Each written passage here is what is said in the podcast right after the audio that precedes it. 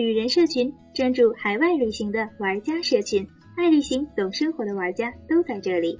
每周二、每周六晚九点半准时与你见面，让我们来一场激情约会。旅人社群带你畅游新世界。大家好，我是安雅。很多人都听过“高反”这个词儿。大家也都知道，高反就是在平原地区生活惯了的人，一下子到高海拔的地区去生活或者旅游，身体可能会产生的一些反应，比如说头痛啊、肠胃的不适、呕吐、犯困，有的严重的呢，甚至昏迷需要吸氧等等。还有一种高反的现象叫做高原兴奋。高原兴奋就是我刚才以上说的症状都没有，但是会特别的亢奋，让旁人看了觉得特别不可思议。其实这些症状都是高反。今天旅人社群就为你请到了兔兔和狗狗这对曾经在西藏生活过七年的一对夫妻，让他们用亲身的经历和经验为你解读一下高反。现在就来听一下他们的分享吧。今天主要讲的就是大家最担心的这个高反的问题。能火车千万不要飞机。就这个是跟高反有关系的，因为身体情况在路上真的挺受罪的。因为高反这个东西不是说是普通的难受、崴脚什么那种感觉，它真的特别痛苦，真的就是他们说那种哎，眼睛在天堂，身体在地狱那种感觉。然后我们就是这次我们主要讲的就是怎么这个高反我们要怎么准备，在心理上和生理上怎么准备这个高反。然后呢，高反先普及一下高反是怎么回事。高反其实它是一种水土不服。我们有时候，你小时候小孩子可能更多一点，就是我经常小时候去农村或者怎么着起身疙瘩，或者说发两天烧，那就叫水土不服，就是你对这个地方的水质、土壤，还有它这里面的麦子。粮食什么的有反应，就是它这里面有你身体没有办法，就从来没有接触过的那种、那种、那种物质、矿物质或者什么东西，它使你不舒服了，就是这么简单。然后它呢是因为什么呢？它本身气压只有零点六六帕，就我们平常是一个大气压帕啊，一个一一帕嘛，它是零点六六帕，就是气压很很低。然后呢，氧气含量就是因为气压低，空气稀薄，所以呢，氧气含量只有百分之六十，这还都是高的时候。我说的这个基本上是春秋的时候，呃，就是冬天会很低，冬天能低到百分之五十那那种那种程度，那就真的是坐在那儿就就吃完饭就吃完饭什么都不干，坐在那二十分钟之内你就要高反了，就是那样。水土不服呢，就是就是适应适应了就好，最多适应三天，我可以打保票。你只要不折腾，就别给自己再病上加病。三天肯定能适应，是所有的人都能适应。就是说，你包括我，待会儿还要提到，你就哪怕有一些疾病，你你你都可以去，没有说什么心脏病不许去，高血压不许去什么的，没有这么一说。然后高反的症状有几种，就是一个是对气压有反应的人，一个是对对氧气有反应的人。对气压有反应的人就是头疼，然后就有个大锤在头里这样。还就有两只手这样这样这样这样这样去挤你，就是那种感觉，就是你可以回去试一试，这样去挤的话怎么个疼法？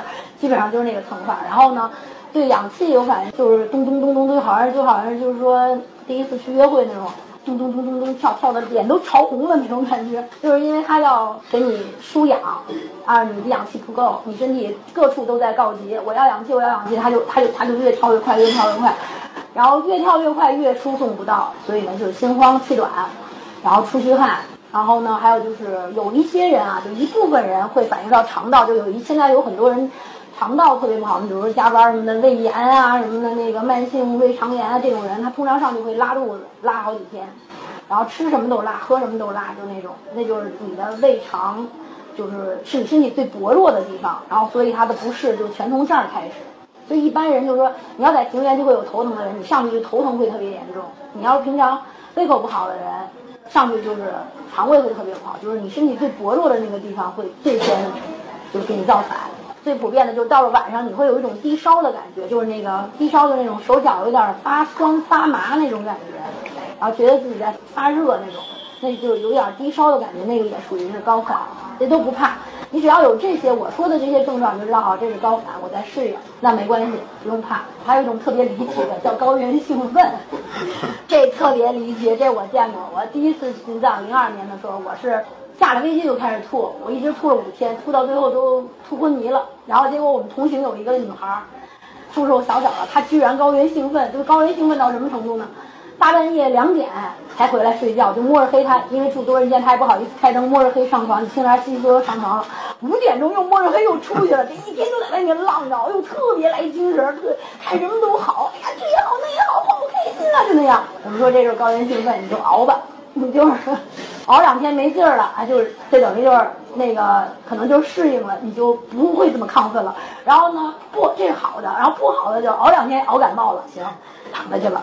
该住院住院，该吸氧吸氧，所以这是高原兴奋也是一种，真的有人会这样，就是它等于属于你人体在缺氧的时候，有的就是你或者是心脏或者大脑，它会分泌一种就类似荷尔蒙一种激素，这种激素让你很嗨，也也是有这种情况的，这特别离奇这个，但是这个真的是有。然后就是有以上所有症状都不用害怕，你两天最多三天肯定会过去，就哪怕什么药都不吃也肯定会过去。但是就是前提是，你你不要再折腾自己，不要再自己哎顶着难受我还要上，就就好像你发烧还要去公司加班一样，没必要。咱们是出来玩的。高原反应最怕的是熬夜，一般来说白天去的人都不会有太明显的反应。很多人说白天我下火车下飞机怎么一点反应都没有？我说您到明天早上再跟我说，没没没反应再把这句话跟我说。晚上一个是你的注意力从外面收到你自己身上了，你白天你在看风景，你在跟别人聊天，你在憧憬明天要去哪玩，然后到了晚上，所有的注意力都集中在自己身上了，然后你就会哎呀这儿不舒服那儿不舒服，一个是集注意力集中了，一个是你身体整个都慢下来，你比如你呼吸会变缓，有一些部门会沉睡，所以你你就开始不特别的不舒服了。第一次进藏第一天晚上很少有人会睡得着，就尤其飞机进来了，那是绝对不可能睡着的。九个里面有九个半都睡不着，就那种程度，就是你可能感冒发烧，你知道你特别难受，但你知道它什么时候是头，最多难受四天，我去医院打个针什么它就能好了。但是你这个你不知道它什么时候是头，你不而且从来没有经历过，就会那种恐惧。所以很多人实际上真的是被高反吓倒的，就高反并不可怕，但是很多人都是被吓到。为什么说第二次入藏的人就不会有这些？就是说你知道了，你知道最多难受到哪儿就到头了，或者说。扛几天就能过去了。你有了这个心理准备之后，你就不会再自己把自己吓到。其实就是说，你去掉了这个心理的这个给自己的这个负担之后，你只是去对不好受没有那么难接受。所以好多人都说高反没事儿，好多人都说高反特可怕。这两种说法都是主观的说法。然后呢，就说高反的药，就是它虽然说心理作用占多吧，但是我们也要带药。只有入了藏区之后才会有卖高原安的，但是这个是即刻见效的，所以你到了拉萨再买都来得及。你落地在林芝，你就在巴依买；你落地在拉萨，你就在拉萨买。直接下了火车，甭管甭管舒不舒服，先去药店买一盒高原安，然后就按照他说的去吃，因为这个药它里面都是藏红花呀、什么当归呀、什么西洋参啊这种东西，没有副作用，就是补品，所以你。就哪怕你胆儿小，你多吃了两天也没事儿。就说他本来一盒是吃两天嘛，然后你买了四盒，你吃了六天也没事儿，肯定没事儿，一点事儿都没有。这个药是立刻见效，基本上吃完之后二十分钟之内，你就会觉得，哎，其实我没有那么难受哎。我就亲眼见到我们酒吧经常有这种呢，就是那姑娘被俩人架上来了，然后坐在那儿吐。吐的都黄水都吐出来了，就是一天都在吐。然后后来我跟他说：“我说你们给他吃什么药啊？”说说说吃一个。然后我说你去给他对面买那个高原安，然后拿回来给他吃了。吃完之后就趴在桌子上就睡着了。然后我们几个在那聊天，聊了二十分钟，他坐起来，哎，我觉得我好多了，就那样。然后我们都说这药该不会有兴奋剂吧？反正是真的管用，就即刻见效。所有吃了的人都说即刻见效。然后而且都是补品，你不用怕，这个一定要买。然后三利痛加和百服宁这种大家都知道是退烧止痛的。真的是晚上睡不着，到了你一看表到十二点了，我还在这头疼呢。就是有这个药，你吃下去至少可以睡三个小时，但一天就吃一次，就晚上睡觉时候吃，因为它本身确实是退烧药是，至少你六小时不能吃两次，六小时之内不可能吃两次。对，是镇痛，只要头疼的非常难受，到十二点还没睡着就吃。然后就感冒冲剂，感冒冲剂这东西大家都知道，中成药，而且它喝完之后会发汗，而且人会陷入一种放松的状态，所以这药可以上了火车就可以。就火车到了西宁，西宁是一个晚上，然后第二天下午到拉萨了，就在西宁你就打开一包就喝了，就在火车上睡觉前。预防感冒。对。然后马丁宁就是我说的那种有肠胃消化不好的，其实正常人到了上面也会觉得肠胃消化不好，因为说什么呢？就是咱们的肠胃蠕动也是需要氧气的。但你缺氧啊，所以它也会罢工，所以你就好像你按平常的饭量吃完了之后，老是卡在这里，老是在胃里积着，那你就吃马丁宁。然后止泻的是真的，有的人会拉肚子，所以但你也不确定自己会不会拉肚子的时候就淡上。它上面有个严重的问题是，这个水是烧不开的，对，因为这个零点六六帕的话，水就是相当于水开始已经沸腾的水就是六十度左右。嗯，所以它五度最高。无无他他做的这个东西啊，无论煮的炖的，还有做什么菜，有的人他喝那个喝那边的水都会拉肚子，喝开水都会拉肚子在那就因。为水不它水不开喝了都会拉肚子，喝了但是都拉习惯了之后就没事儿了。对，人体是有调节能那那力的。边实际上是比较干净的，没有什么病菌，这种东西很少。然后就说我们知道什么是高反了，我们也带了药了，那我们就说我们应该怎么度过这前面高反的？一个是出发前不要说，哥们儿明天去西藏了，今天晚上我要通宵。哥几个，对，回来了回来来了，哥几个，咱们要出去通宵，这不行，这你就是活作了，对吧？头两天出发前两天好好休息，有很多人问是不是提前要吃那些药，其实没有必要。可以吃，因为红景天是什么东西？好多人都说红景天嘛，红景天它是增加你的红细胞的血氧能力，但是这属于一种改善，这种改善体质的东西至少要两个月以上才有成效。你中药店能买得到，对，你说你看，你说所谓的改善红细胞血氧能力的这么一个东西，怎么可能今天吃明天就有效呢？它这种改善的东西，它得要调理一段时间，才有可能起成效。然后就是火车、飞机上都特别冷，好多人在在家没没感冒，都在火车、飞机上感冒了，因为咱们这边是夏天，他一上了火车，他就给你调到拉萨温度了，拉萨全天都盖棉被，冬天盖俩，夏天盖一个，对，全天都盖棉被的，所以他一上火车就给你调到西藏温度了，全天都穿长袖、长裤，一定要保暖，就哪怕车上的被子不够的话，自己也要带个大围巾、大披肩什么的。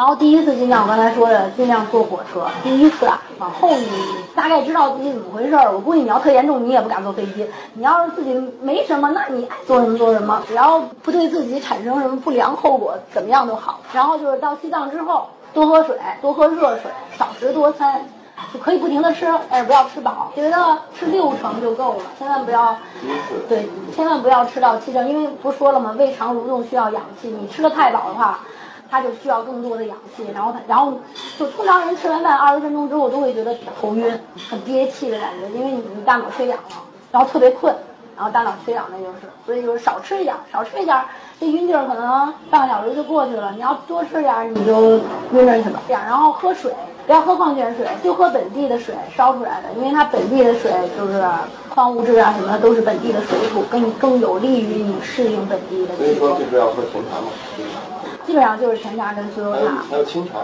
清茶就是对，清茶就是内蒙那种砖茶。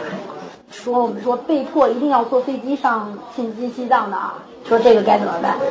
这个呢就是你肯定要比坐火车进藏的人要难受，这没办法。第一天晚上绝绝对睡不着，没有见过有人坐飞机第一天晚上能睡着的。那么的话，就你省出来的这个时间，你把前两天就留在拉萨，不要直接下意识去玩了，就留在拉萨。拉萨有很多东西要，很多地方要去啊，大昭寺啊、布达拉宫啊、色拉寺啊、哲蚌寺啊，然后还有博物馆呀、还有拉鲁湿地呀、拉萨河呀，就是够你玩上三天的。所以这三天你就把这些行程都安排在拉萨。然后呢，如果你啊还好，还白天能溜达，晚上有点痛苦的话，那你就把这些慢慢的一个一个的转了。然后你如果要非常痛苦的话，都砍掉，我就休息。所谓的休息，也不是在屋里睡觉，至少你要走到外面去晒晒太阳，去吹吹风，不要在屋里闷着。在屋里闷着，我们那会儿就有一个在我们旅社住的一个人，两天没出房间。虽然我们服务员去进去打扫过一轮，那服务员说，我看他在床上睡得很香，我就没有打扰他。他整整在房间里四十八小时没出来。后来他朋友来找他，发现他已经就昏迷了，你知道吗？直接就急救车就给他弄走了，就真的是在房间里越躺卧病在床的状态了。你只要躺上二十个小时不起身，你肯定要进入卧卧病在床的状态了。就就那个就是躺出来，因为我们那儿服务员也都是藏族人嘛，想的特别简单，就是他不会去想这个人怎么从来没动过地儿，我想这个。打扫房间别把人吵醒了。对，他还轻手轻脚的，对，差点就死了。我们要死在我们这儿事儿可大了，还好他有朋友。然后就是坐火车的，坐火车的就是因为火车时间比较长嘛，都四十多个小时，两天。那么就是在路上要注意，一个是到了西宁，这就已经是进入高海拔了，两千二、两千三以上了。那么到了西宁，就是晚上睡觉前喝一个。喝一感到冲击，然后呢，到过了格尔木，格尔木是第二天早上过，就是西宁完了之后，第二天早上过格尔木，过了格尔木就是三千二，二出去了就是西纳滩，往后就没有什么不下四千了。包括你离到你离开西藏之前，都不太就很少有离开有低于四千的地方了。很少有低于四千，所以呢，过了七大滩就是不要再睡，尽量不要再睡了，然后多跟人聊天儿，分散一下精力。然后有人就这时候就已经出现呕吐的症状我车。上基本上来说，就过了七大滩以后，这一这一个这个六个铺嘛，肯定有一个吐的不行的。反正一个人吐，这车厢就会引起好几个人吐，所以忍着不要吐。就是这为什么呢？这你只要吐了，你就停不下来了。你要忍着，这个点会不停的被提高。呕吐这个东西，虽然说吐完了就舒服了，但是在上面它会引起脑水肿。还有一个特别重要的就是呼吸，就是但凡你过了七大滩，就要开始练习腹式呼吸，就是每一口都是深深的吸，深深的呼。其实最简单的是，你使劲往外呼，你呼的特别深了之后，自然会吸得很深。就是你不用呼跟吸都很去在意，你只要在意一个就行。你很深的吸，然后自然会呼得很深。希望这一期的节目可以带给你一些启示和帮助。下一期的西藏节目呢，我们还会请到狗狗和兔兔，帮我们详细解答一下去西藏旅行将如何打包你的行李。千万不要以为打包行李很简单。也许你去过很多地方，但是如果你没有去过西藏的话，你并不知道在高海拔的地区将如何收拾你的行李，哪些应该带，哪些不应该带。比如说一些先进的电子设备，你就不需要带，不仅仅是因为容易丢，还有一些其他的原因。具体是什么原因？那么就期待一下我们下期的节目吧。如果你有任何问题，都可以直接留言给旅人社群电台，我们也十分欢迎你参加我们的线上线下分享会。感谢大家的收听，让我们下期见。七月四日周六，旅人社群分享会为你请来了一位台湾的勇敢女子杨红佳，为你解读一个真实的印度。杨红佳独自走过了三十个国家，她最自豪的事就是用最少的钱得到最好的体验。她一共去过两次印度，印度友好的民风和轻松愉快的氛围让她流连忘返。我们都说印度是个开挂的民族，它特殊的文化、歌舞、宗教、瑜伽都仿佛蒙上了神秘的面纱。外界的误解使很多人认为印度的环境比较糟糕。在杨红佳眼里，印度的社会问题的确存在，但是并不是主流。七月四日周六，就让杨红佳为你解读一个真实的印度，解答你心中的疑惑。只要在微信公共账号搜索“旅人社群”加关注，直接留言报名就可以了。或者给旅人社群电台留言报名就行了，记得写上你的微信号和你想了解的问题。七月四日，我们不见不散。